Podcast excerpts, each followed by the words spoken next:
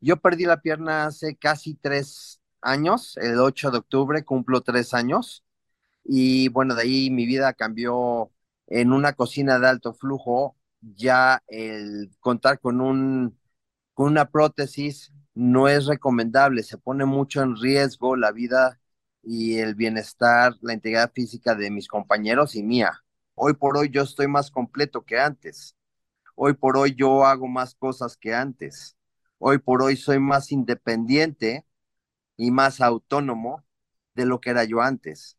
¿Cuántas veces no vemos a personas que no tienen una discapacidad visible, o sea, una pérdida de una extremidad o algo así, y sin embargo no hacen nada por salir adelante?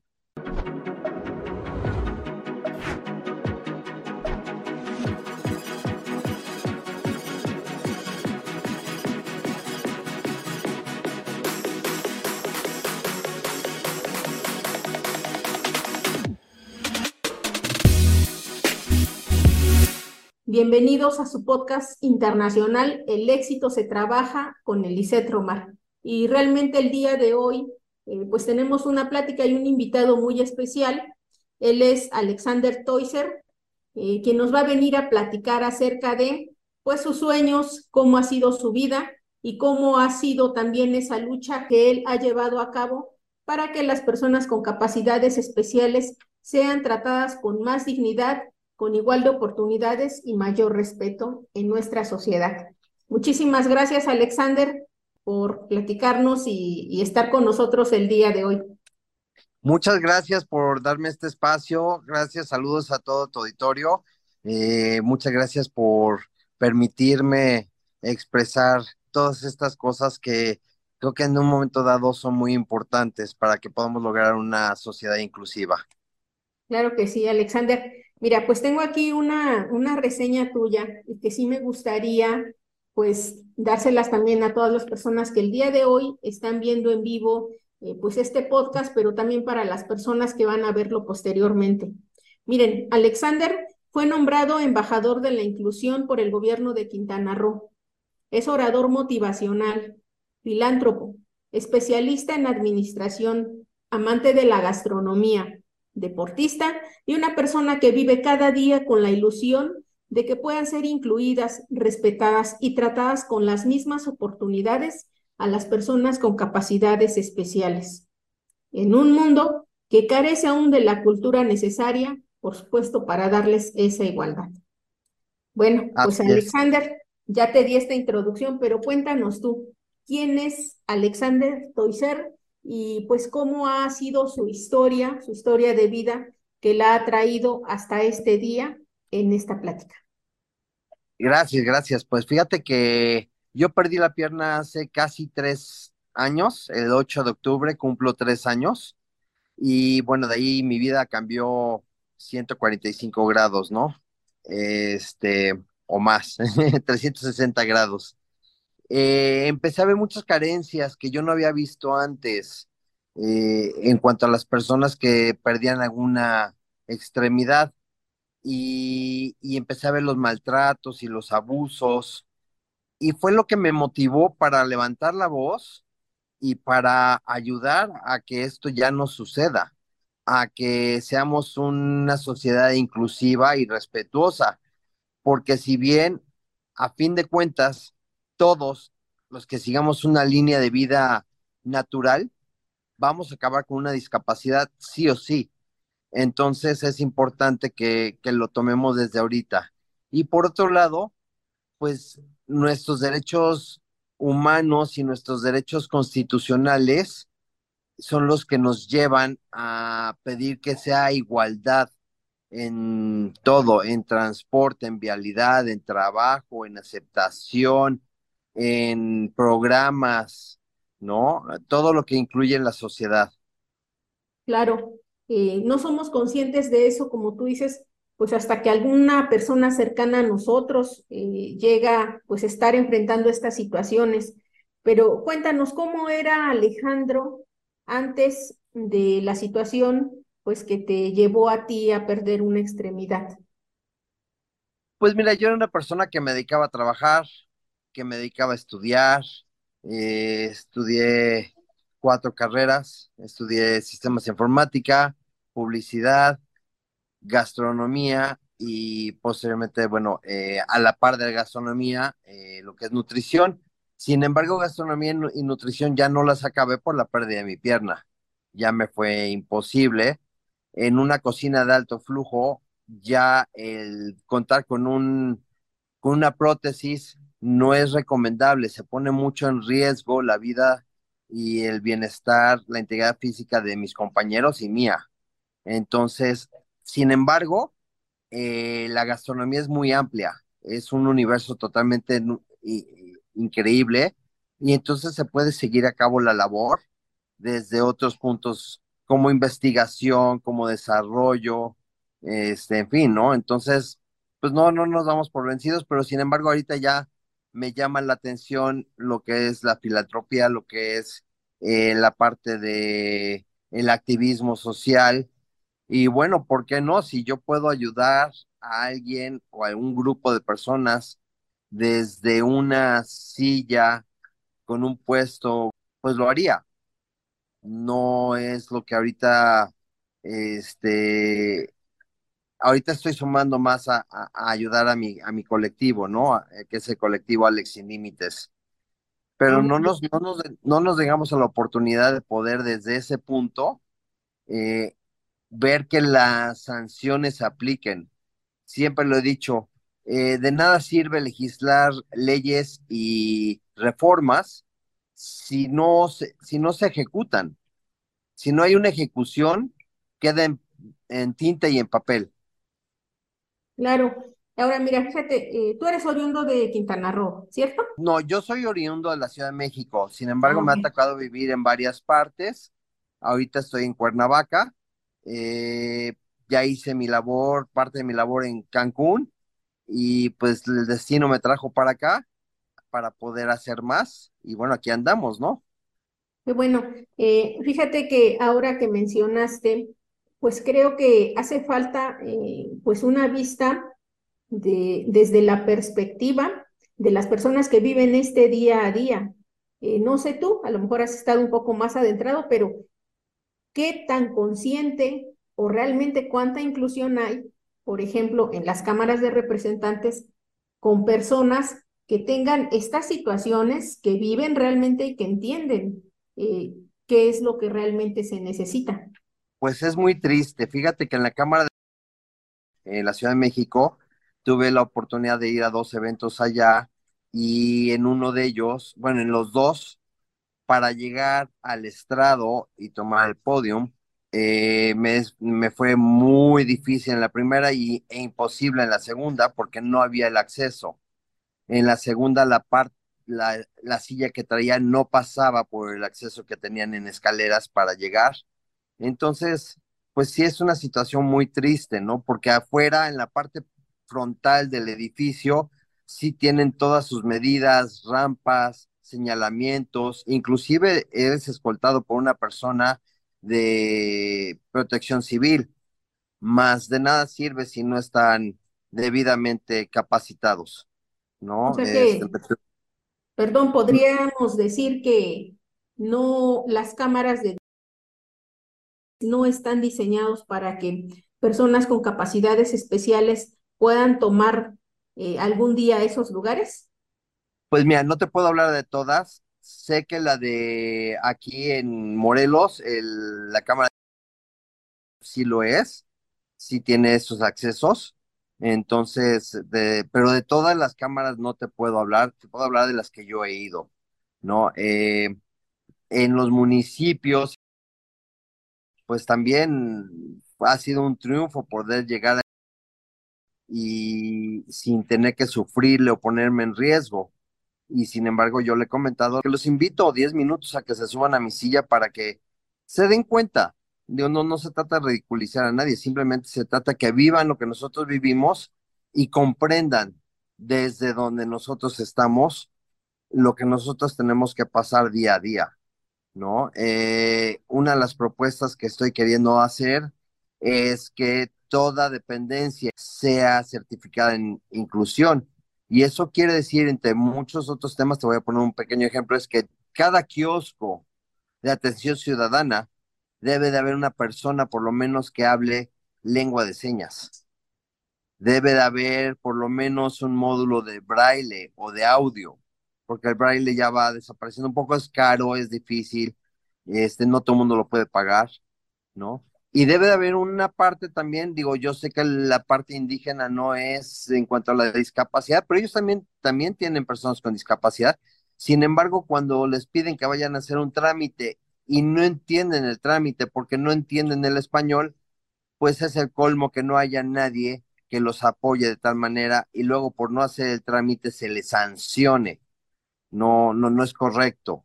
Debe de haber esa inclusión, entre muchas otras, ¿no? Claro, en el tema, por ejemplo, de, de representantes, hay representantes tal cual con capacidades especiales en las cámaras nacionales. Sí, sí hay un departamento de... No, no, representantes con capacidades especiales, ¿hay? En la Cámara sí hay un representante para personas con discapacidad, sin embargo, creo yo, en mi opinión, que falta todavía mucho porque eh, se entienda de dónde venimos, qué es lo que vivimos. Hasta que no lo vivan, no lo van a poder entender. Entonces, sí, sí lo hay, pero es algo que queda al olvido, ¿no? hay una ley que se, que se pasó aquí en Morelos el 19 de julio del 2023 y sin embargo, eh, esa ley pues de nada sirve porque no, no apoya a la comunidad. Lejos de apoyarla está muy ambigua y, como dije, si no se ejecuta de nada sirve. Entonces, yo creo que ellos que están a cargo de cada uno que tenga a cargo su departamento de inclusión, debe, o de discapacidad, debe, sí o sí, ponerle más atención. Oh, mira, yo me refería a que si las personas eh, viven algún tipo de, de, limitación, o sea, que si hay que tengan... Eh, bueno, aquí en, pues, Morelos... Porque si no, no van a entender realmente de qué se trata esta situación. Aquí en Morelos sí hay un que sufre con una, que sufre de una discapacidad. Eh, sin embargo, él no es, no tiene a cargo ese departamento. Entonces, este, sí, sí lo hay, pero volvemos a lo mismo, ¿no? Claro, porque la primera, digamos, el punto de partida, pues es hacer la conciencia. Y no es que sea difícil hacer conciencia de que pues las personas necesitan de alguna manera, pues sí, eh, si no lo queremos ver así como tratos especiales o diferentes, pero sí necesitan infraestructura necesaria para poder desplazarse, para poder hacer sus trabajos del día a día, además de la cultura de, pues, de inclusión y de respeto de la sociedad. Pues mira, es, el, es el, la habilidad de poder desarrollar su día a día de manera equitativa junto con una persona que no tenga una discapacidad, ¿no? Entonces, hay muchas cosas que se va haciendo, pero, como lo he dicho, unos cuantos actos no sirven cuando nuestros derechos son todos. Entonces, el que pongan una ruta, pero a la mitad, que no sea, que no sea completa, este, pues no de nada sirve, porque cómo llego a esa ruta si no, si no hay un camión que me lleve, no tengo vehículo y los taxis no se paran. Claro, pues ahora que está muy de moda el tema de, de la igualdad, creo que sería un buen tiempo para que pues personas como tú, como tus organizaciones, eh, pues también se hagan ver, se hagan presentes para decirle a la sociedad Ajá, aquí estamos nosotros. Nosotros también queremos voy a, corregir, voy a corregir el dato que me dijiste. Hay dos, hay una que se llama que también por un accidente ahorita eh, tiene una discapacidad que no se ha definido todavía si va a ser permanente o no, pero sí, son dos, discúlpame, quiero corregir ese dato. Pues muy, digamos que no hay mucha representación, ¿verdad? Pero bueno, eh, ahora, eh, también tú te has desempeñado y creo que actualmente, además de tu colectivo, pues obviamente tiene esta labor de hacer escuchar las voces que muchas veces no son escuchadas, también estás desempeñándote o estás tomando pues una nueva, eh, ¿cómo pudiéramos llamarle? Una nueva ocupación como orador motivacional. Cuéntanos cómo va. Pues mira, afortunadamente me gusta platicar mi historia. Ah, cuando perdí, recién perdí la pierna, un amigo que ya falleció me dice, oye, ¿por qué no compartes tu historia? Sí. Es muy interesante cómo logras el antes, durante y el después, porque pues yo le lloré una hora. No pretendo que todo el mundo lo haga, pero sí tengo algunos métodos para poder llevarlo a cabo de tal manera y buscar la luz, buscar el beneficio. Hoy por hoy yo estoy más completo que antes. Hoy por hoy yo hago más cosas que antes. Hoy por hoy soy más independiente y más autónomo de lo que era yo antes.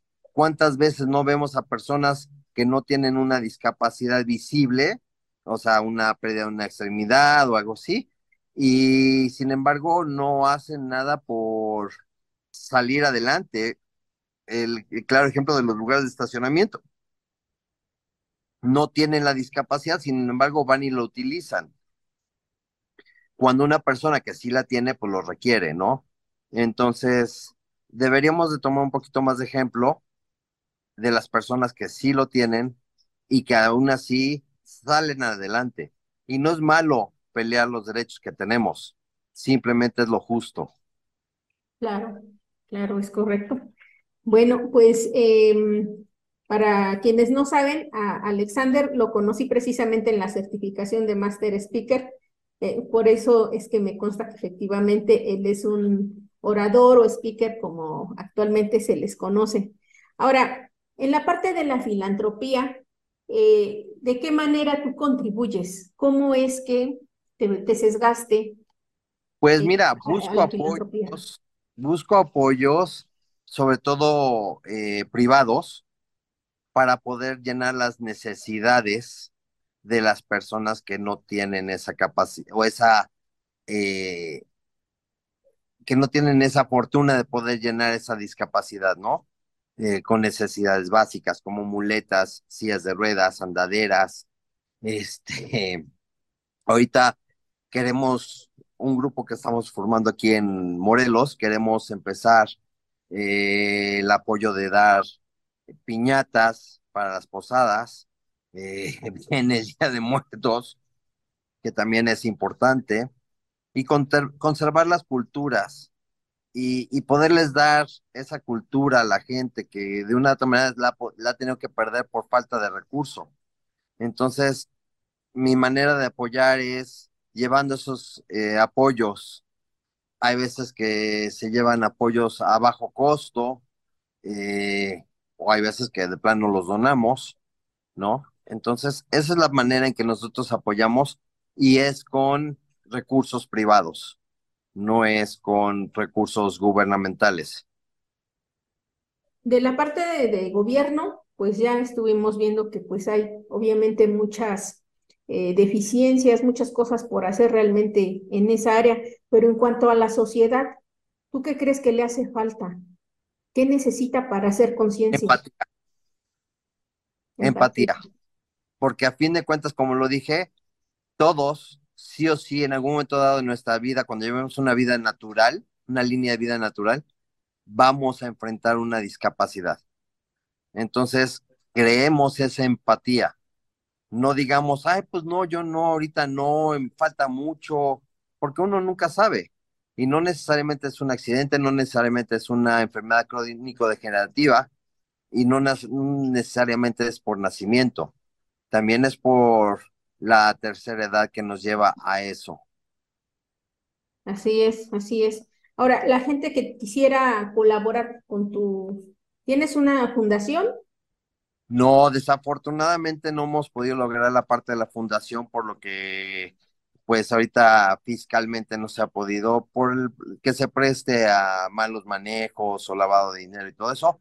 Sin embargo, sí tomamos donativos en especie eh, de muletas, sillas de ruedas, eh, andaderas, eh, cuellera, este, y que hay gente que ha donado terapias, ¿no? Hay gente que ha donado eh, prótesis, tanto de manos como de piernas.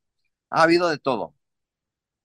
Qué bueno, ¿a qué teléfono, a qué WhatsApp, cómo se pueden comunicar contigo? Claro que sí, con mucho gusto. Es al 442-226-6735. Y bueno, también me encuentran en mis redes, que es Alexander Toysher Sin Límites, guion Sin Límites en Facebook, o Alex Sin Límites, guion bajo en Instagram o en TikTok. Ah, ok. Bueno, ahí para que los, los escriban en, los comentarios. Sí, ahora mira, continuando con nuestra plática, pues aquí nos dijiste que estabas, tienes dos carreras terminadas y dos que estabas estudiando, ¿verdad? ¿Qué edad tienes? Tengo 52 años. Ok, y digamos que la primera carrera que estudiaste, ¿cuál fue? Sistemas de informática. Ok, ¿y la gastronomía? No me gustó, yo quería ah, estudiar gastronomía, no fue posible, viví en un patriarcado que dijo, no, eso no, este, lo acepté como tal porque pues ahí no había de otra manera. Eh, y lo respeto totalmente, gracias a eso creo que yo soy quien soy hoy y puedo tener la apertura de haber vivido muchas cosas, ¿no? La siguiente fue publicidad, que bueno, igual yo estaba muy joven y, realmente era eh, que ya no me estuvieran diciendo qué estudiar, ¿no? O sea, ya lo que, lo que cayera.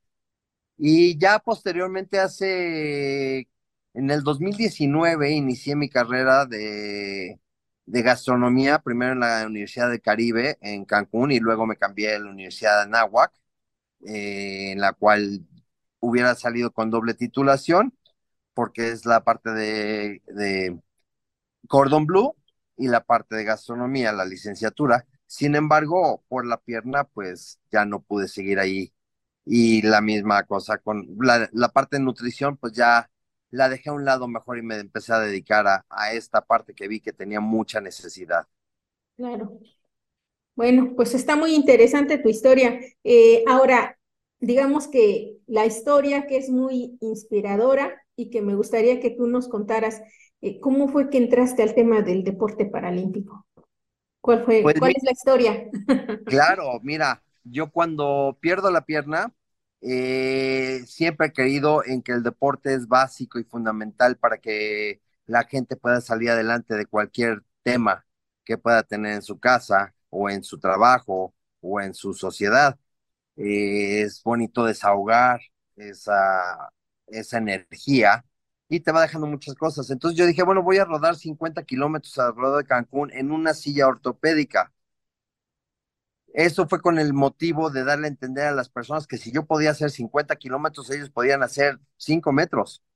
Primero salí de su casa, luego 5 y así irle sumando poco a poco y ya después querrían ir hasta casa de la tía Chonita, ¿no? Eh, posteriormente compro mi silla de carreras y me pongo a correr maratones. Se presenta el año pasado el World Championship de paratletismo en Monterrey. Me presento, tuve muchas, muchos topes, porque no tenía tiempos registrados, por, por mi edad, por muchas cosas, hasta que dijeron, ya déjalo correr, no va a hacer nada.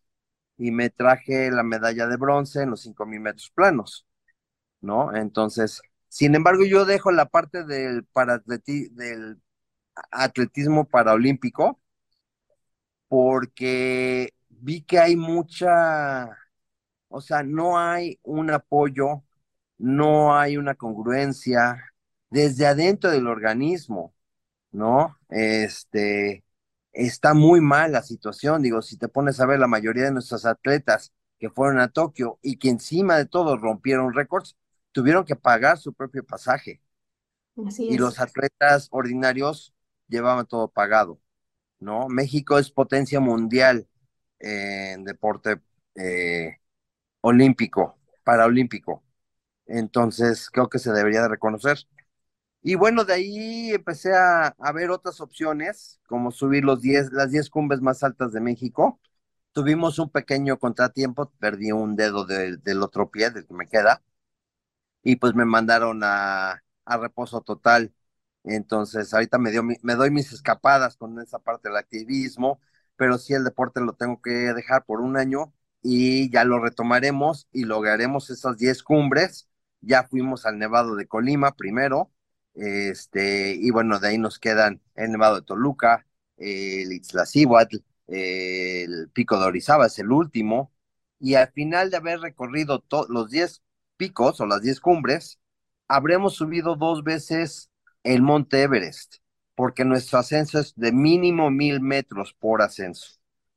Entonces estamos en eso y bueno, ya me urge regresar también a los maratones. me llenan de vida, me llenan de fuerza, me llenan de virtud y es muy bonito poder lograrlo. Cuando alguien te dice no lo vas a poder lograr y te pones a pensar en toda la gente que te ha apoyado, el claro ejemplo fue el maratón de, de Toronto, Canadá, se me amarró la llanta en el, en, la, en el segundo kilómetro, tuve una subida de un kilómetro de más o menos 35, 40 grados, o sea, muy empinada, me enfrenté a lluvia, me enfrenté a nieve, me enfrenté a vientos que me paraban la silla en dos llantas, entonces o avanzaba o me controlaba, ¿no? Pero aún así lo acabamos, lo acabamos completito, lo acabamos enteros y este, y es un orgullo siempre. Claro, claro. Eh, ¿Cuáles son los ¿Cuáles crees tú que son los verdaderos límites de la gente que tiene alguna, algún tipo de limitación física? Los límites los tienen aquí arriba, no están en otra parte. Aquí arriba, tú te los creas, tú te los generas y tú te los crees. O tú los destruyes. Hoy por hoy, yo no tengo límites. A mí me dicen, no puedes y ¿qué crees? Voy y lo hago. Por el puro hecho de que me dijeron que no podía porque todo lo podemos hacer. Hubieras visto cuando subí el Teposteco, me dijeron, no ibas a poder.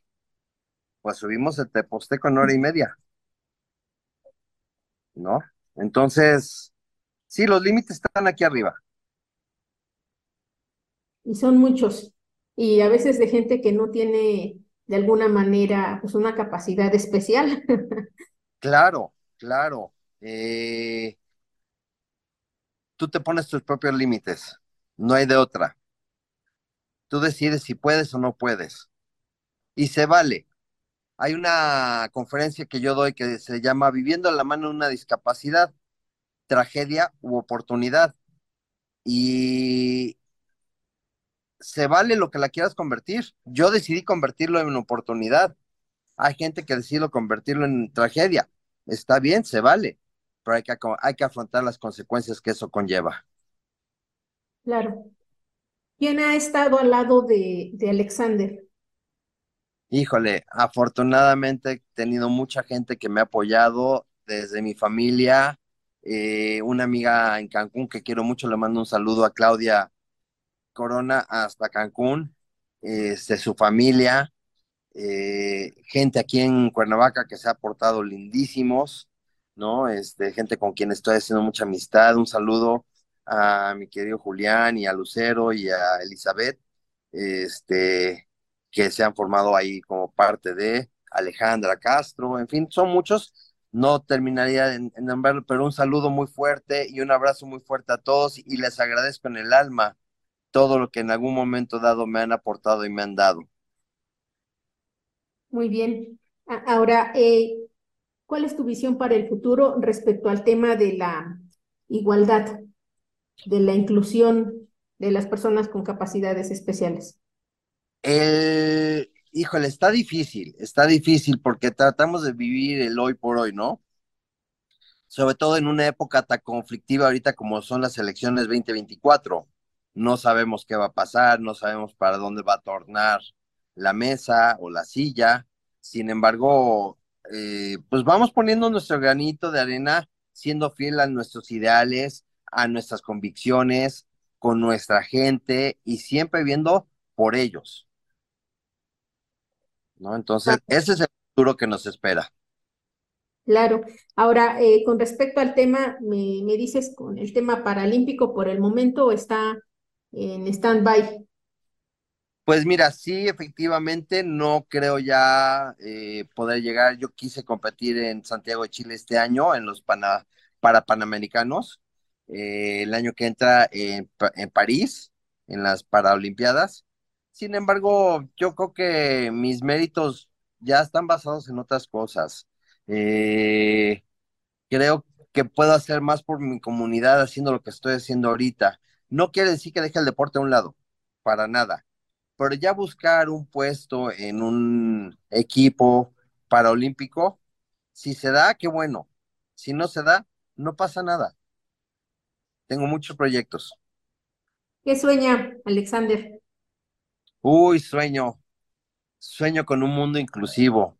Sueño con un mundo que todo el mundo se respete Sueño con un mundo que haya igualdad de género, de perspectiva, de política, de todo. Sueño con un mundo donde la política sea verdaderamente para el pueblo como debe de ser, no para el partido ni para unos cuantos.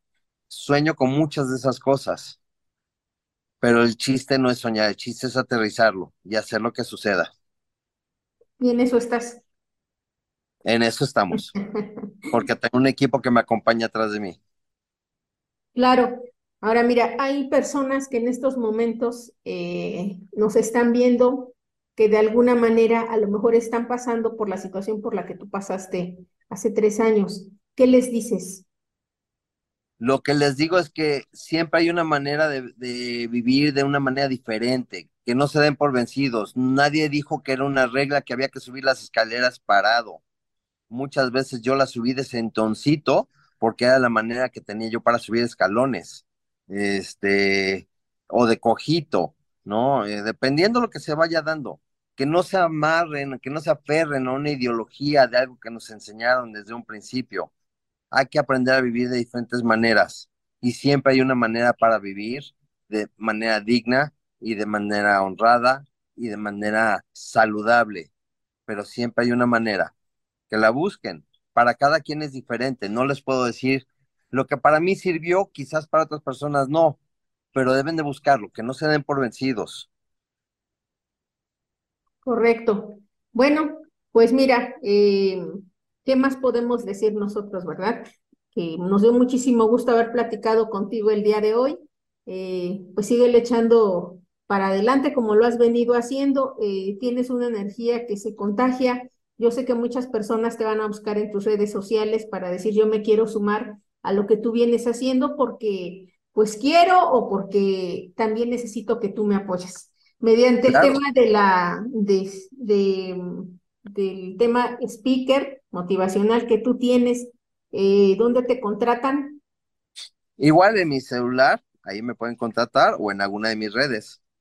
Muy bien. Pues muchísimas gracias, Alexander. Eh, todo muy claro, muy conciso también. Eh, espero que para la gente que esté el día de hoy eh, se dé tiempo de ir y revisar tus redes sociales porque de verdad haces una labor que es digna de reconocerse y además también de apoyarse. Así que para todas las personas que estén aquí de América Latina, vayan a sus redes sociales, a lo mejor pueden por ahí hacer algo juntos e impulsar definitivamente esta cultura de la inclusión de las personas con características especiales o con capacidades especiales, porque aunque el mundo está volteando, eh, pues obviamente también a ver otras minorías, definitivamente hay otras minorías que requieren más ayuda, más ayuda eh, y que muchas veces no vemos porque muchas veces no hacen tanto ruido. Así que hagan ruido para que también la, el mundo, la sociedad voltee y se den cuenta de que también hay eh, otros sectores que debemos apoyar. Mi querida amiga, te agradezco tu espacio, agradezco que hayas compartido tu auditorio conmigo. Eh, me dio mucho gusto verte. Espero que nos veamos en otro simposio de Master Speaker próximamente. Ahí tendremos que hablar con nuestro amigo Mel. Y, ah, muy bien. Eh, y si no, vemos la manera en que nos acompañes aquí en Cuernavaca. Bueno, pues ahí estamos. ¿Eh? Muchísimas gracias a ti por habernos compartido. Muchísimas gracias a toda la gente que se conectó. Eh, esto fue su podcast internacional, El éxito se trabaja. Pues ustedes ya lo vieron, realmente no hay límites para la gente que quiere hacer las cosas. Los límites son mentales, ya lo dijo nuestro amigo Alexander. Muchísimas gracias, muy buena noche. Hasta luego. Hasta luego.